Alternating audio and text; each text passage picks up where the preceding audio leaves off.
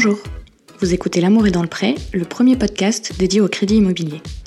Bon alors, euh, moi quand j'ai exposé mon idée à mes amis et à mes collègues de Préto, ils m'ont tous regardé avec des yeux ronds, et je crois que la réponse la plus commune, ça a été euh, Non mais t'es sûr de ton sujet là? Mais en fait, quand je demandais à ces mêmes amis en retour, mais toi, euh, tu vas savoir quoi faire quand tu vas vouloir acheter? Bah là, ça changé. C'est pour ça que j'ai rassemblé autour de moi les experts de l'emprunt, des courtiers, des banquiers, des notaires, qui vous expliquent en deux heures et demie top chrono ce qui vous attend le jour où vous décidez d'acheter. Bon alors, on y va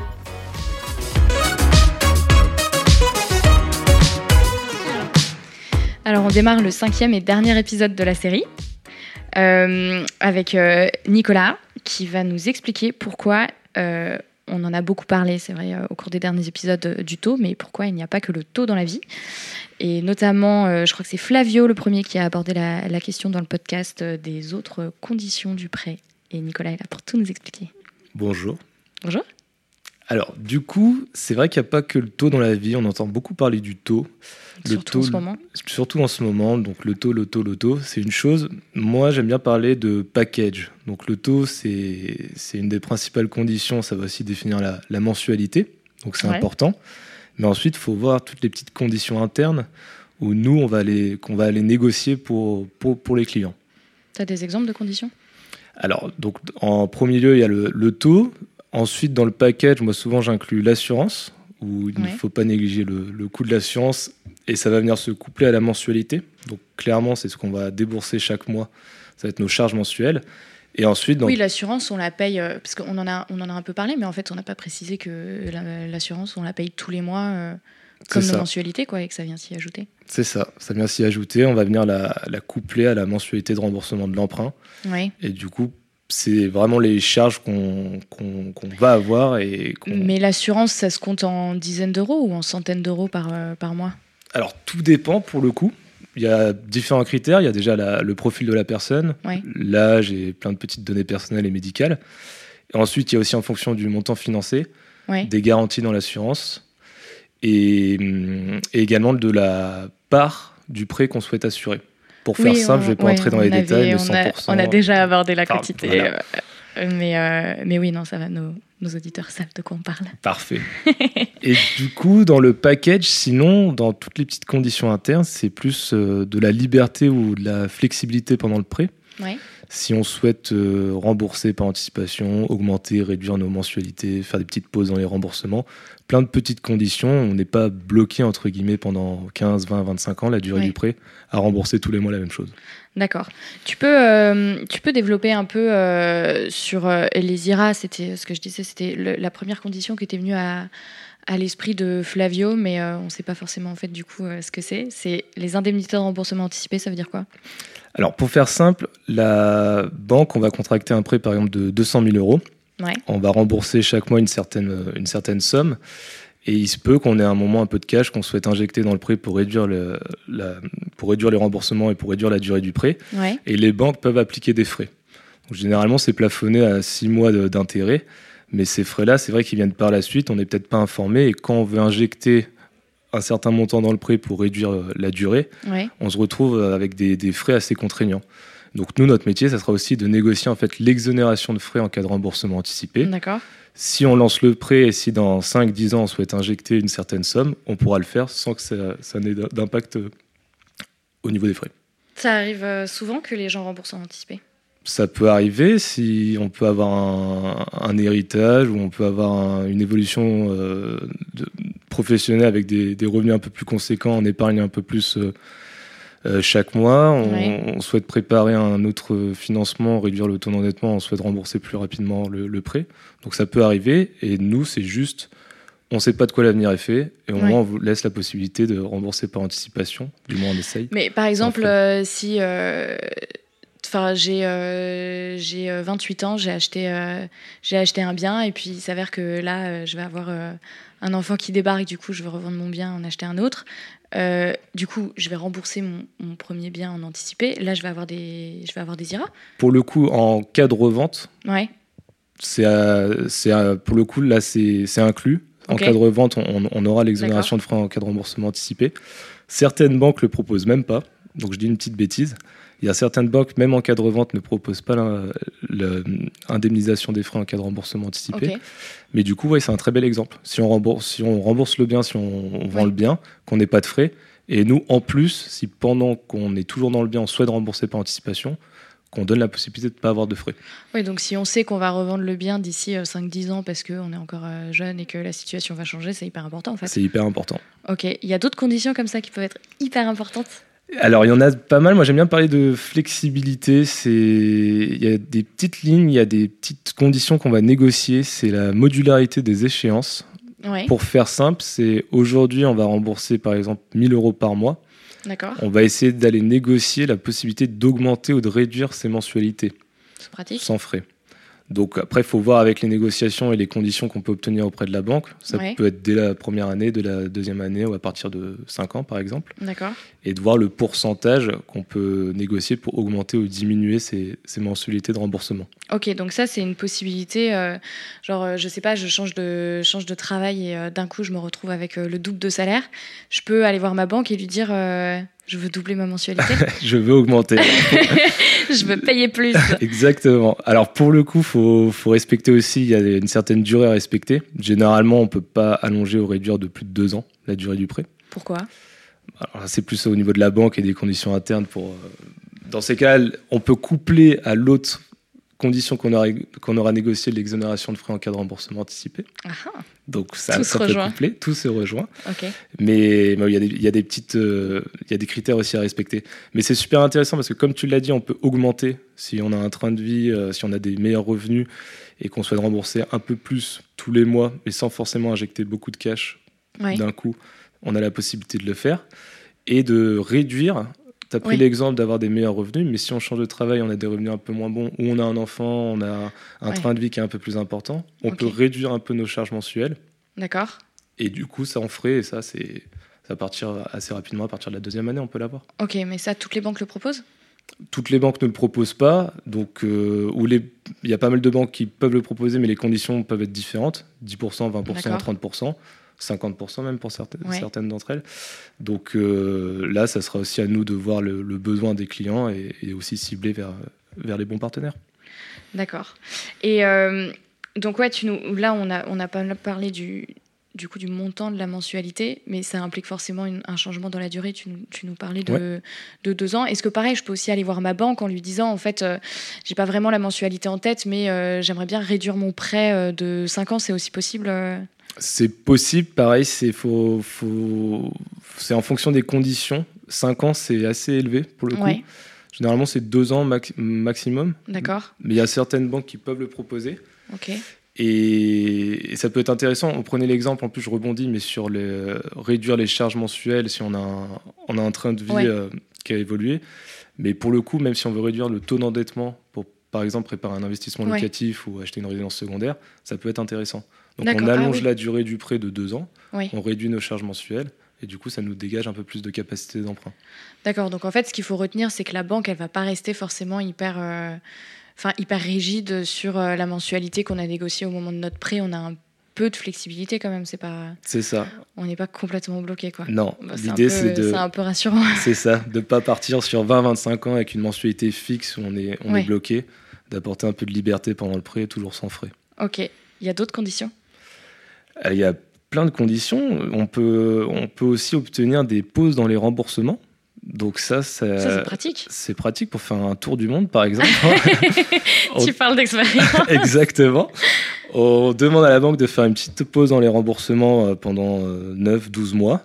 D'accord. Donc euh, toujours sans frais. Et ensuite, euh, on a la possibilité, on- le tour du monde, mais pareil, si on veut se constituer un apport, on a des charges un peu trop élevées, on peut, on peut demander une petite pause. Et à partir de la dixième année, euh, par exemple, on, on a un- une évolution dans notre vie, on souhaite arrêter, et c'est possible de le faire. C'est pratique.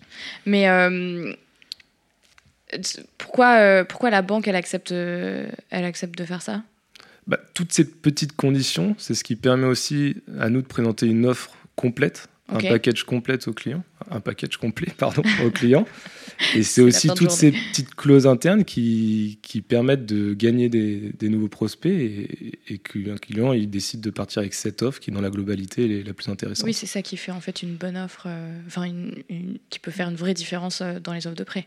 Tout à fait. À taux égal, euh, vaut mieux avoir un peu de flexibilité quand même. Exactement. Mais si je fais une pause dans mes remboursements, ça va me coûter plus cher au final quand même, non?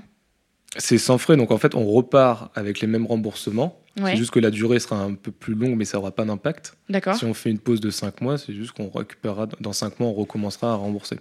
D'accord, donc c'est vraiment euh, gagnant-gagnant. C'est parfait, c'est la, li- la liberté pure. Donc euh, on va tous partir faire des tours du monde. Exactement. Très bien. Et euh, moi j'avais entendu parler aussi d'une autre condition qui était la transférabilité. Ouais. Alors la transférabilité du prêt, c'était. Alors moi, ce que ce que j'ai beaucoup entendu, parce que moi, je j'ai- j'ai j'ai aussi beaucoup appris des, de mes collègues, c'est Ouais. qu'il y a il y a il y a cinq ans à peu près, il y avait pas mal de banques qui le proposaient. D'accord. Aujourd'hui, la, la possibilité de l'avoir, c'est un peu plus restreint. C'est quoi la transférabilité? La transférabilité du prêt, en fait, c'est la possibilité de transférer son prêt si on fait l'acquisition de sa future résidence principale. Je m'explique. Je m'explique. Voilà.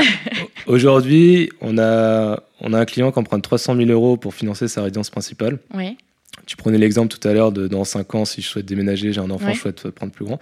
Donc si dans 5 ans, il déménage et il fait l'acquisition de sa résidence principale pour euh, 400 000 euros, par exemple, la part restante de son, son capital restant qu'il doit rembourser à la banque, peut finir de rembourser, ouais. il pourra le transférer en fait pour le nouveau bien.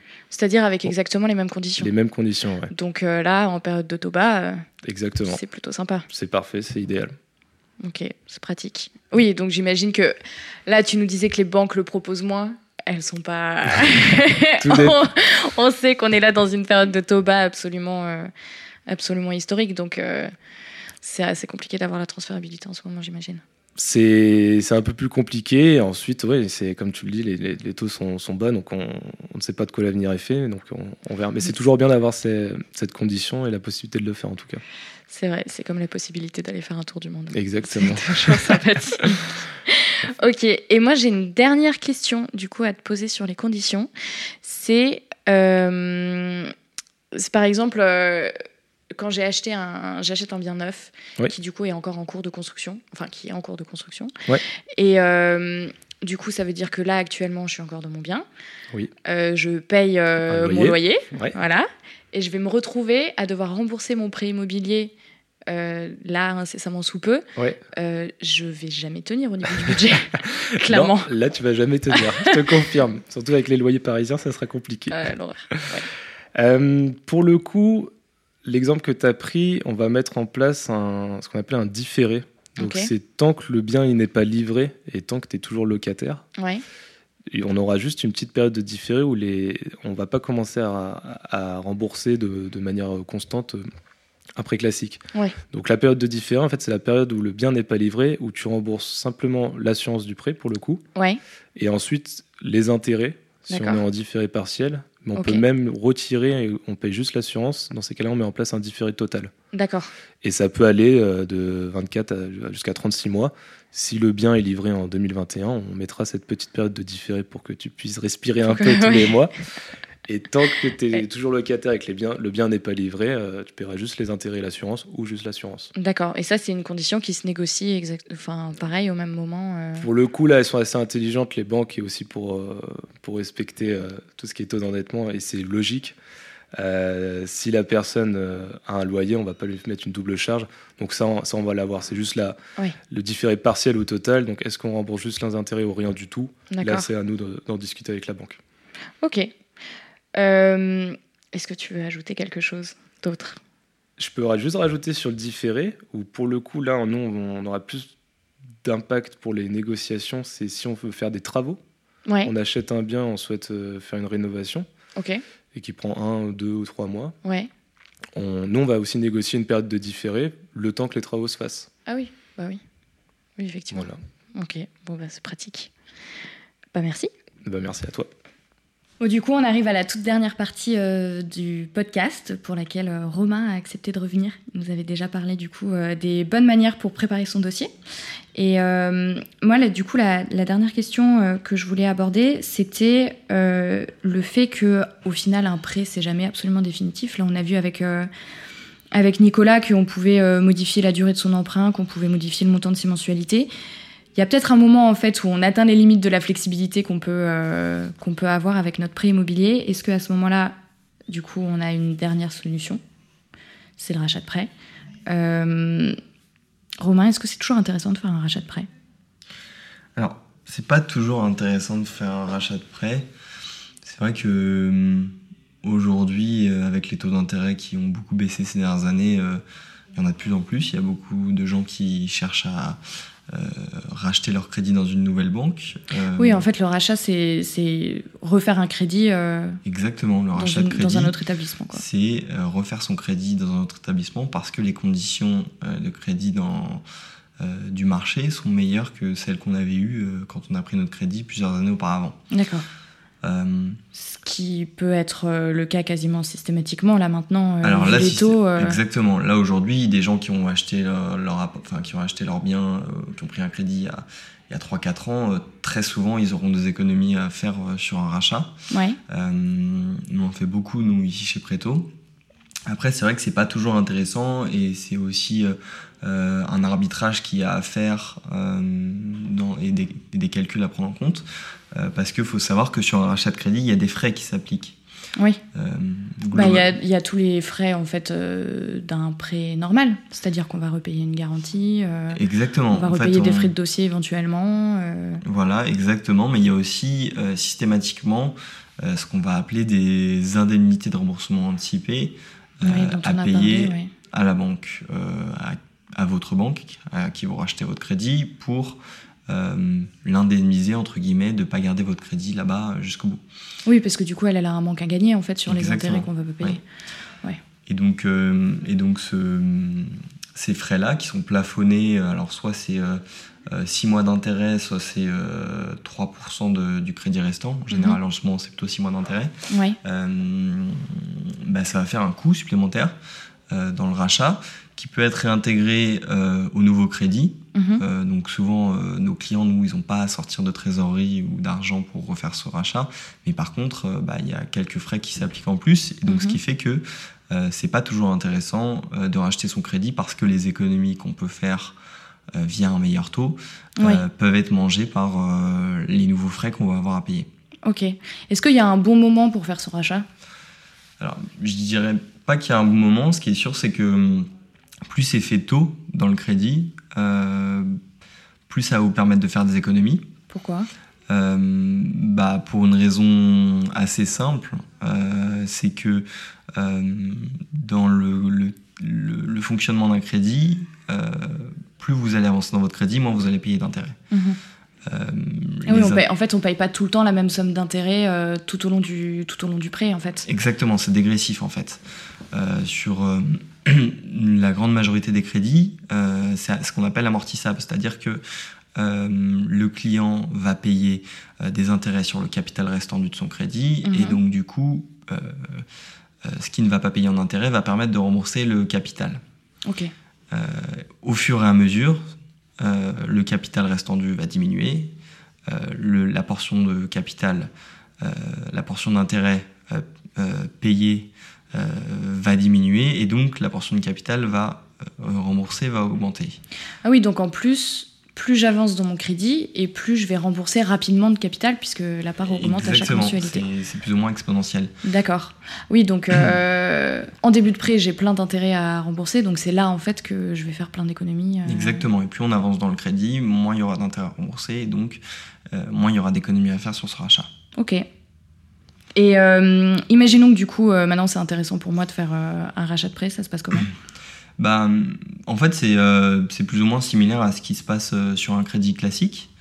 mais en général, c'est plus simple parce que euh, en fonction de, du moment euh, de ce que vous avez déjà remboursé dans votre crédit, la- les banques vont être plus enclins à vous prêter parce qu'elles savent que vous avez eu la capacité déjà de rembourser vos mensualités et parce que euh, même si demain vous étiez amené à revendre le bien, vous avez déjà remboursé une grosse partie, donc la banque n'aurait pas du mal à se faire rembourser. D'accord. Donc c'est de plus en plus, dans un sens, et facile de refaire un- de racheter son crédit quand on a déjà remboursé une bonne partie des, Ouais. du capital. Euh, ce qui va un peu à l'encontre de ce qu'on disait avant, mais, euh, mais c'est vrai que les banques seront plus enclins à le faire. Euh, et après, bah, c'est un dossier classique, hein, c'est un dossier qui se monte. Oui, je dois, je dois refournir tous les mêmes papiers. Exactement, mais comme je le dis, disons que les banques vont avoir plus confiance en quelqu'un qui a déjà remboursé un crédit pendant 5 ans qu'en un nouvel acquéreur qui a 25 ans et qui a jamais payé de loyer. Oui. Voilà. Euh, après, nous, souvent, ce que font les gens, c'est qu'ils tentent de renégocier les conditions de, cré- de- de crédit avec leur banque Ouais. euh, avant de vouloir le racheter, donc avant de, de passer dans- à la concurrence. Ah oui, parce qu'en fait, au moment où moi je vais faire racheter mon prêt, c'est pas uniquement le taux qu'on va reprendre, on va reprendre euh, la totalité des conditions de crédit. Alors, là, exactement la totalité des conditions de crédit, euh, mais c'est vrai que. Donc bah, c'est là que si je veux augmenter ma mensualité d'un coup parce que j'ai une grosse augmentation, euh, c'est là que je peux le faire en fait. Alors exactement, euh, il y a deux points qu'il y a à prendre en compte. Euh, souvent, quand on cherche à renégocier son crédit auprès de sa banque, les conditions proposées sont moins bonnes que celles que vous pourriez trouver à la concurrence parce que les banques qui ont déjà fait un crédit, qui ont déjà fait ce crédit, n'ont pas trop la main pour diminuer beaucoup les, le taux. Ok. Euh, et le second point, c'est qu'un rachat de crédit, euh, même si ça vous fait faire des économies, ça a aussi l'avantage de pouvoir vous faire complètement réimaginer votre crédit Mhm. Euh, de diminuer le nombre d'années, euh, de les augmenter un petit peu selon les banques. Ouais. Euh, donc il y a tout un nouveau crédit à envisager avec des nouvelles conditions de taux, des nouvelles conditions annexes de, d'exonération d'indemnité, de modularité, etc. Oui. oui, en fait, c'est pas juste qu'on transfère le montant qui nous reste à rembourser dans une autre banque avec un taux plus intéressant, c'est un... En fait, c'est un nouveau crédit. Quoi. Exactement. Et ça va souvent de pair dans la négociation avec, euh, euh, avec une nouvelle relation bancaire. Ok. Bon, bah, je pense que du coup, euh, on est calé euh, sur la totalité euh, de ce que je peux faire avec, euh, avec mon prêt. Bah. je, je pense. Ok, bah, merci revoir. Ceci conclut donc le dernier épisode de L'amour est dans le prêt, en espérant que vous y voyez désormais plus clair et que l'idée d'un crédit IMO est plus rassurante. À bientôt